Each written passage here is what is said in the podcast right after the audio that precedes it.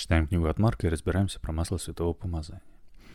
В прошлый раз прочитали отдельно про помазание в целом и отдельно про масло, в частности про абрамелиновое масло. Вот написано еще. Оригинальный рецепт масла абрамелин. Не раздражает кожу и может применяться в соответствии с традиционными еврейскими и христианскими религиозными и магическими практиками. В рецепте Алистера Кроули содержится гораздо более высокая концентрация корицы – чем в оригинальном рецепте. В результате получается масло, которое может быть заметно горячим на коже и может вызвать кожную сыпь при слишком обильном нанесении. Напомню еще, что в рецепте в Библии одним из ингредиентов указан ароматный тростник, или аираировый, или акорус каламус, или конех босем по-еврейски. А потом вне Библии был еще рецепт, где этот конех босем – перевели не как Аир Аировый, а как некий Гангал, про который мы еще не смотрели. Но вот тут написано дальше. Гангал съедобен, а Аир нет, поскольку он обладает некоторой токсичностью. Это, безусловно, актуально для тех, кто использует масло абрамелина по рецепту Алистера Кроули в качестве основного ингредиента для евхаристического пирога света, придающего ему мягкий опиатный вкус – в скобочках благодаря мире. И пряный привкус, в скобочках благодаря корице и имбирному гангалу. Обильное использование аира в таком рецепте сделало бы пирог несъедобным. Давай посмотрим. Напишу сначала в поиск гангал. Это. Вот, есть два варианта. Первый – это альпиния лекарственная, или колган лекарственный, или галангал малый, от латинского альпиния officinaриум. Вид травянистых растений рода альпиния, семейство имбирные. Свежие корневища содержат эфирное масло, в скобочках 0,6-1%, с камфорным пряным запахом. А второе – альпиния галанга. От латинского альпиния галанга. Или колган галанга, или колган большой. Многолетнее травянистое растение, вид рода альпиния, семейство имбирные.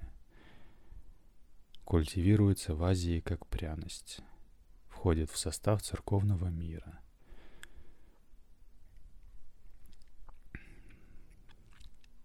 Вкус долек галангала остро-горьковатый, сравнимый, сравнимый с черным перцем и хвоей, обусловленный содержащимися в растении эфирными маслами. Сами они в пищу не употребляются, интересно. То есть эти эфирные масла, получается, тоже нельзя было бы добавлять в пирог, если я правильно понимаю. Возможно, что добавлять в пирог можно было тот другой галангал, который малый, я не знаю.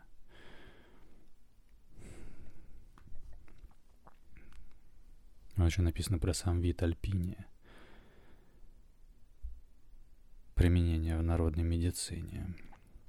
Первое. Корневище применяется для приготовления настойки – от латинского «тинктура», применяемый наружно. И второе корневище применяется для приема внутрь. То есть не знаю, одно и то же корневище или нет.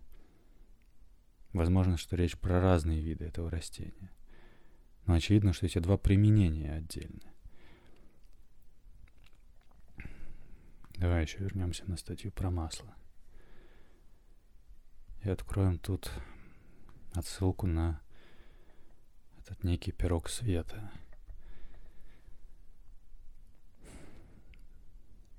Тут написано, что этот Листер Кроули основал некое религиозное движение, которое называется Телема. И в этом движении пирог света — это некий евхаристик хост, если по-английски. Я не знаю, как это правильно перевести. можно открыть и посмотреть про это тоже.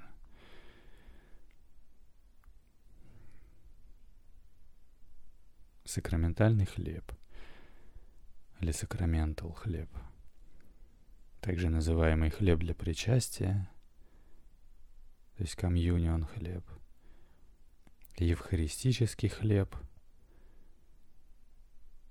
агнец или просто хост – от латинского хостия. Хостия. Буквально жертвенная жертва. Или sacrificial victim по-английски. То есть sacrificing — это жертвование, а victim — это как бы то, что жертвуется, насколько я понимаю.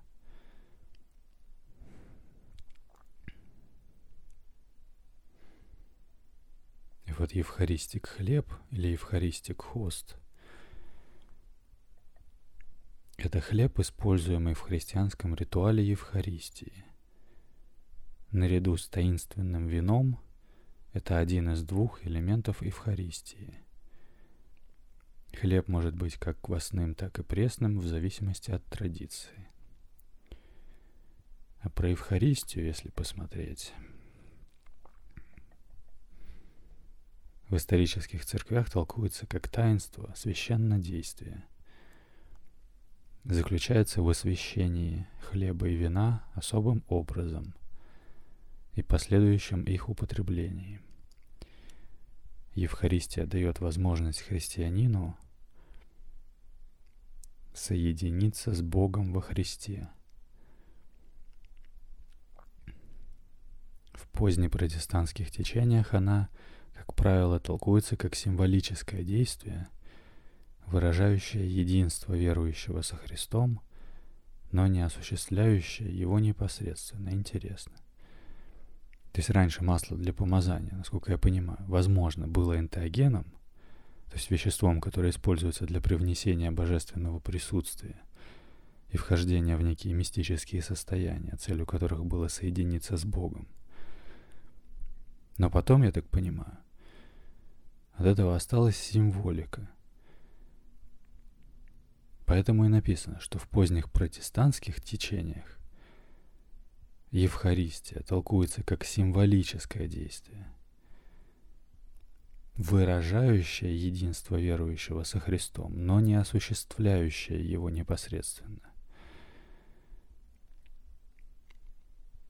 А в исторических церквях Евхаристия толкуется как таинство и священное действие, которое дает возможность соединиться с Богом в кавычках. Заключается в освящении хлеба и вина особым образом и последующем их употреблении.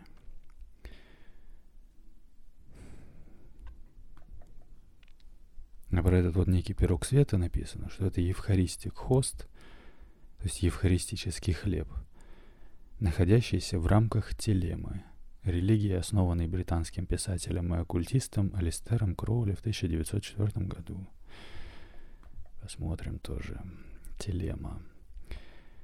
Религиозное движение, основанное в начале 1900-х годов Алистером или Алистером Кроули, английским писателем, мистиком, оккультистом и церемониальным магом.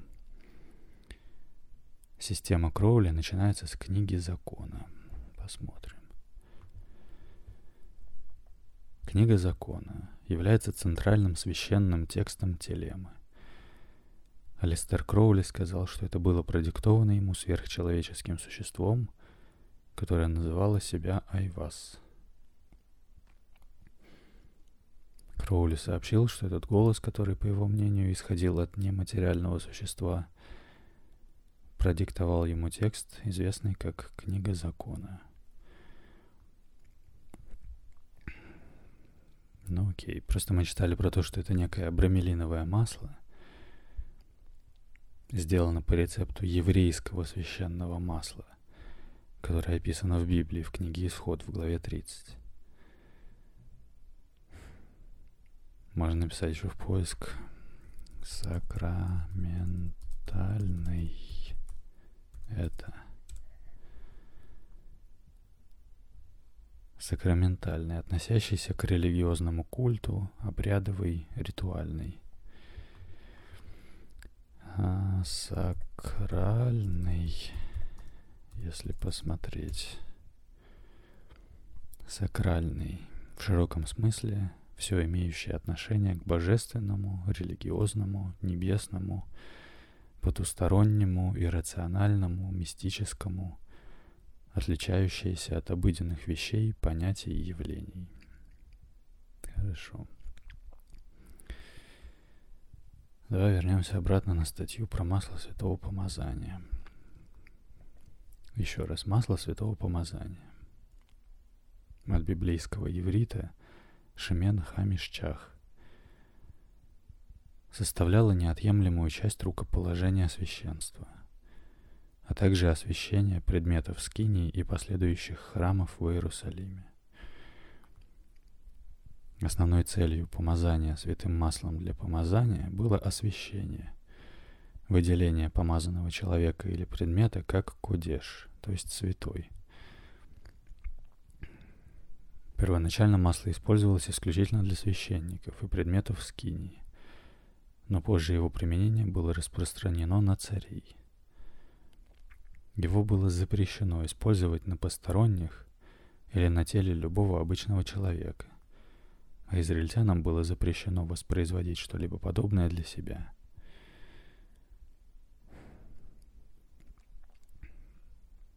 Можно еще раз посмотреть про слово «кадеш». Кодеш или кадеше. Трехголосный семитский корень, означающий священный. В акадских текстах глагол, спрягаемый от этого корня, означал очищать. В некоторых угорицких текстах кадыше используется как божественный эпитет. Например, боги упоминаются как сыны святости. А в угорицкой легенде о Керете – Герой описывается как сын Эла и отпрыск великодушного с большой буквы. И Кадыши. Интересно.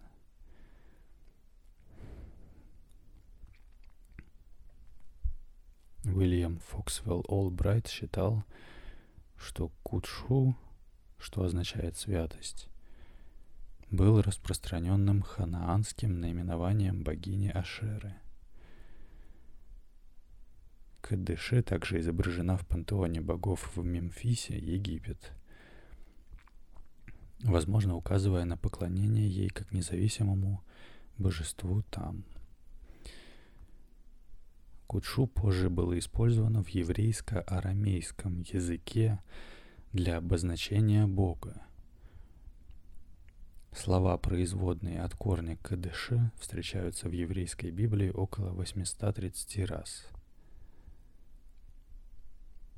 Его использование в еврейской Библии вызывает идеи отделения от мирского и близости к инаковости Бога, в то время как в небиблейских семитских текстах недавние толкования его значения связывают его с идеями посвящения, принадлежности и очищения. Мы уже говорили, что инаковость — это способность осознавать свою индивидуальность, глядя на себя с точки зрения, отличной от себя.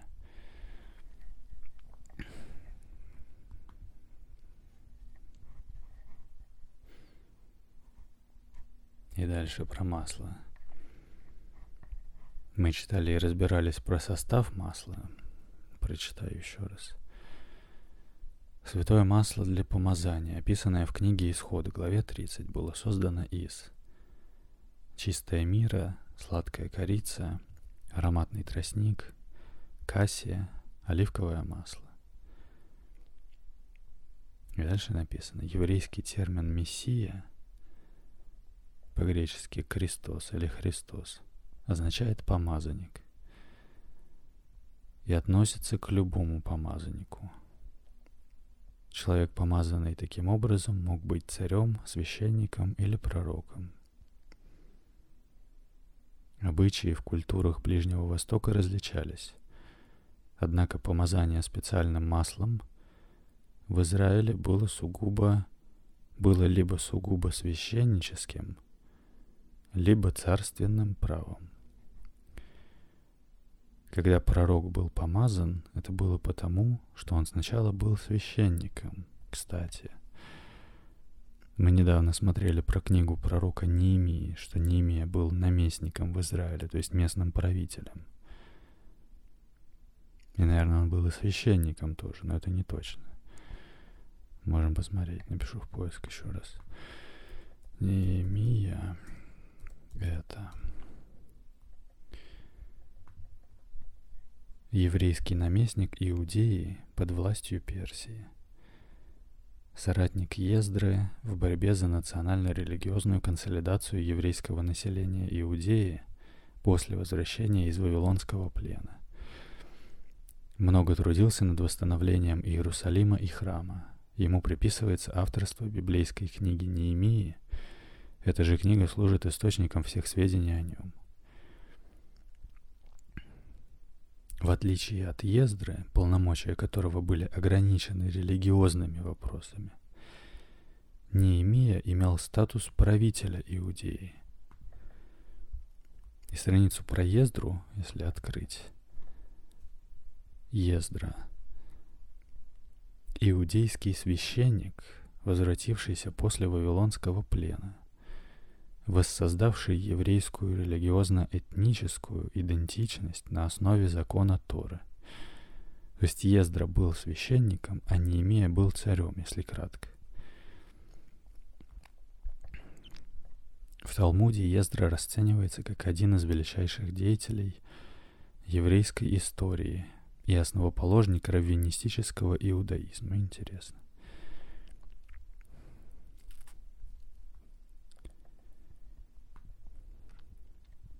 И вот еще раз. Помазание специальным маслом в Израиле было либо сугубо священническим, либо царственным правом. Когда пророк был помазан, это было потому, что он сначала был священником. В небиблейские источники показывают, что помазание царей было обычным делом во многих древних, во многих древних ближневосточных монархиях. Поэтому в Израиле помазание было не только священным актом, но и социально-политическим. И вот следующий раздел в этой статье. Идентификация Канеха Босема. В то время как источники сходятся во мнении об идентичности четырех из пяти ингредиентов масла для помазания, идентичность пятого, Канех Босем, была предметов, предметом споров.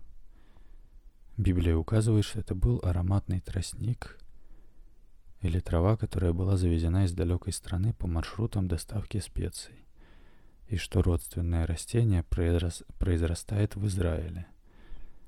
В скобочках канех босем упоминается как культивируемое растение в «Песне песней» главе 4. Несколько различных растений были названы, возможно, как конех босем. Двоеточие большинство лексикографов, ботаников и библейских, библейских комментаторов переводят конех босем как тростниковый бальзам. Таргум, в скобочках изначально арамейский разговорный перевод еврейской Библии, переводит еврейское конех босем на арамейский язык как к ней Бусма. Древние переводы и источники отождествляют это с растением, по-разному, по-разному называемым сладким тростником или сладким флагом. Это растение известно ботаникам как Акорус каламус –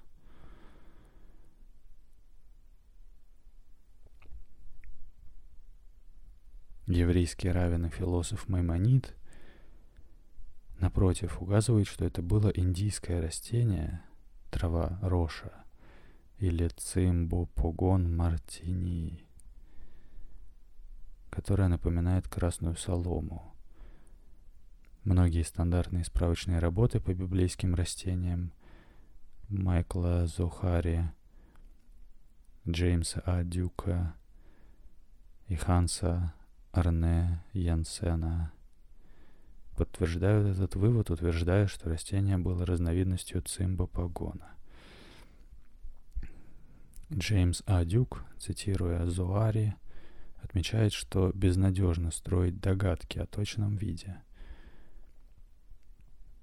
Но цимпопогон цитратус, индийская лимонная трава, и цимпопогон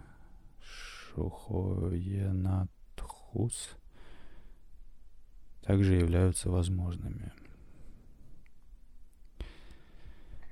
Напишу в поиск. Цимбопогон. Это.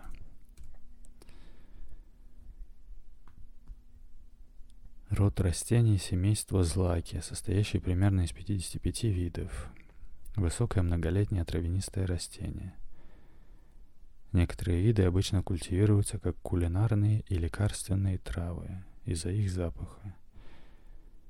Отдельные виды или группы видов этого рода известны под названиями лимонное сурго, лимонный злак, лимонная трава, цитронелла, лимонграсс, челнобородник. В общем, злаки. Окей. И дальше про конях Босим. Сула Бенет в книге раннее распространение и народное употребление конопли определила конех бусем как каннабис. Равен Арие Каплан отмечает, что на основе родственного произношения и чтения греческого перевода Библии в скобочках Септуагинты некоторые отождествляют конех бусем с английским и греческим каннабис – растением конопля. Беннет утверждал, что приравнивание конех бусема к сладкому тростнику может быть связано с неправильным переводом в Септуагинте, в котором конех бусем, позже упоминаемый в Талмуде как канабус – ошибочно принят за калабус, египетское растение болотного тростника, а также археологическая находка в храме Тель-Арат, мозаика с библейскими чудесами исцеления в Монреальском соборе изображает каннабис –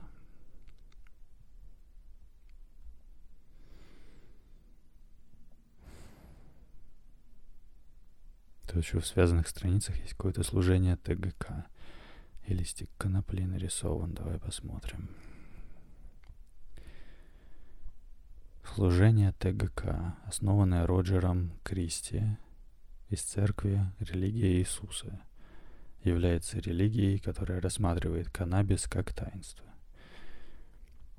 Он считает, что каннабис является одним из основных ингредиентов оригинального масла для помазания, как описано в Библии.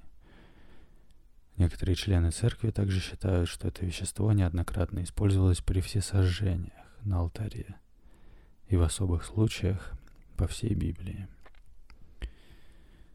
Это официально зарегистрированная религия во многих странах на разных континентах.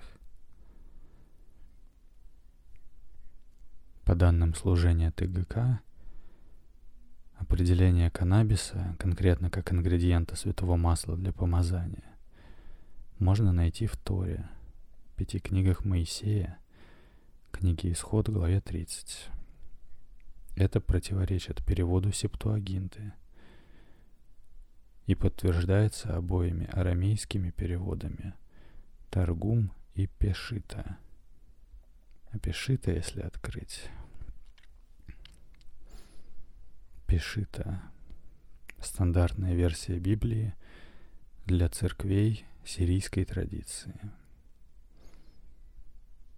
Пешита происходит от сирийского мапакта пшита, что буквально означает «простая версия». Однако также возможно перевести пшита как обычный, то есть для всех людей, или прямой, а также обычный перевод как простой.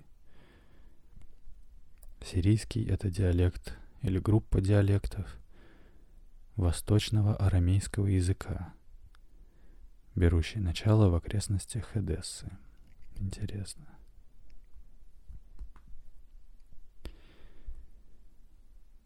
И дальше про масло. Еврейская Библия, возможно, упоминает каннабис в книге Исход, главе 30, где Бог повелевает Моисею приготовить святое масло из миры, корицы, конех бошем и кассии. Библейский еврейский термин конех бошем, возможно, происходит от шумерского кануби, буквально тростник бальзама –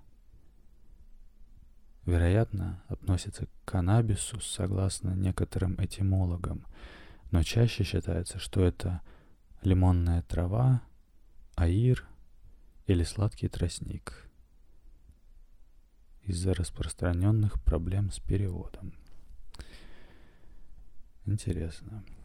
Потому что я, например, сколько вот изучаю это все, придерживаюсь мнения, что наш русский синодальный перевод очень точный. Синод — это как сенат, высший орган церковного духовенства, и люди там хорошо понимали, что делают. И вот наш русский синодальный перевод называет конех бусем как ароматный тростник, то есть аир аировый или акорус каламус. И я думаю, что они рассматривали и арамейский, и еврейский переводы, а не только греческий. Написано еще примечательно, что конкретное масло для помазания, о котором идет речь, представляет собой особую растительную формулу. И Библия запрещает его производство и использование для помазания людей за исключением священства. Тут еще есть отсылка на статью «Каннабис и религия». Написано исторически, и в настоящее время разные религии по-разному относятся к употреблению каннабиса. В древней истории некоторые религии использовали каннабис в качестве энтеогена. Про энтеогены можно еще раз прочитать. Энтеогены — это психоактивные вещества, которые вызывают изменения в восприятии, настроении — сознании, познании или поведении с целью стимулирования духовного развития или иным образом в священных контекстах. Антропологическое исследование установило, что энтеогены используются в религиозных, магических, шаманских или духовных целях во многих частях мира. Энтеогены традиционно использовались в дополнение ко многим разнообразным практикам – направленным на достижение трансцендентности. А трансцендентность — это аспект существования, который полностью независим от материальной вселенной, за пределами всех известных физических законов. Это связано с природой и могуществом божеств, а также других духовных или сверхъестественных существ или сил. В религиозном опыте Трансцендентность — это состояние бытия, которое преодолело ограничения физического существования и, согласно некоторым определениям, также стало независимым от него. Обычно это проявляется в молитве, ритуалах, медитации, мистических и паранормальных видениях. И вот дальше про религии. Пыльца каннабиса была извлечена из гробницы Рамзеса II, и несколько мумий содержат следы каннабиноидов. Можно посмотреть. Напишу в поиск ТГК. Это.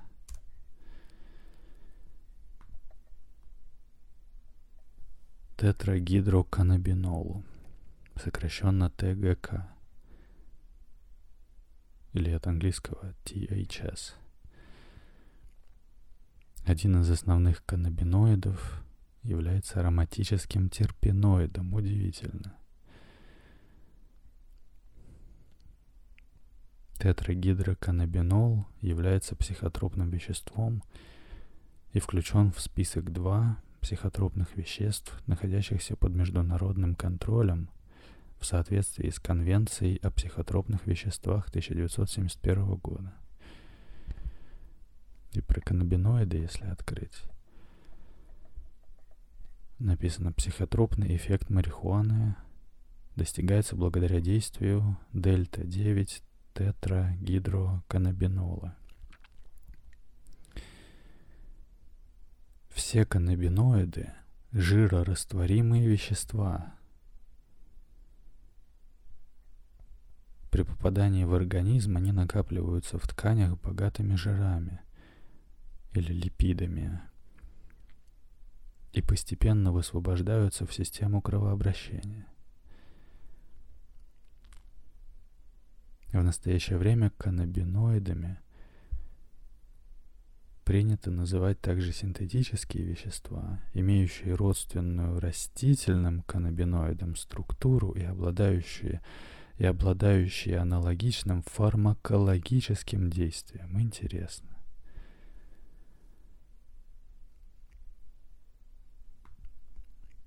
И вот дальше. Хотя этот аргумент не был принят основными учеными, некоторые авторы выдвинули теорию, что каннабис, возможно, использовался ритуально в раннем иудаизме, хотя эти утверждения были широко отвергнуты как ошибочные. Сула Беннет утверждала, что растение конех босем, упомянутое пять раз в еврейской Библии и используемое в святом масле для помазания книги Исход – на самом деле было каннабисом. Хотя в лексиконах иврита и библейских словарях растений, таких как Майкл Зоари, Ханс Арне Янсен и Джеймс Адюк и других, рассматриваемое растение идентифицируется либо как Акорус каламус, либо как цимбопагон цитратус – Отмечается, что воздействие психоактивных веществ на разум аналогично эффектам мистических и пророческих состояний древних времен. И каннабис, в частности, является средством, которое может быть использовано для вызова мистических переживаний. Ну окей. В любом случае, наркотики есть наркотики. Все-таки яды в каком-то смысле. Мы читали раньше, что мистический опыт может быть похож на то, что испытывают в околосмертных переживаниях и так далее. Просто здесь интересно то, что этот некий потусторонний опыт в целом реален. То есть он существует, раз человек может пережить его при смерти или под наркотиками. Другое дело, что это не является хорошим способом его пережить, как мне кажется. Можно как бы и умереть. Или, как мы читали, попасть в зависимость от этих веществ, как от алкоголя или сигарет, например. Тут еще написано, кстати, тоже дальше, что в катехизисе католической церкви говорится, что употребление наркотиков наносит очень серьезный ущерб здоровью и жизни. Грузинская православная церковь сопротивлялась легализации марихуаны в Грузии. Съезд баптистов штата Арканзас проголосовал за запрет медицинской марихуаны. Церкви пятидесятников исторически выступали за воздержание от любого алкоголя, табака и наркотиков. В Церкви Иисуса Христа Святых Последних Дней действует общий запрет на одурманивающие вещества. Ортодоксальный равен Моше Файнштейн в 1973 году заявил, что каннабис запрещен еврейским законом из-за его вредного воздействия. И так далее. Так что я не знаю, что там использовалось. Но в любом случае, я думаю, что искусство аптекаря – или искусство фармацевта или искусство составляющего масти, то есть мази или масла. Это было нечто более сложное, чем просто добавление конопли или психоделиков. Может быть, они как-то отделяли эти вещества от ядов, чтобы оно было, как написано, чистым, я не знаю. Я не священник и не богослов. Но мы дочитали, в принципе, эту статью про масло святого помазания. Меня еще открыта тут вкладка про историю медицины. Можем посмотреть в другой раз. Сейчас сделаем перерыв. Сохрани себя. Это подкаст «Новый завет для пытливых».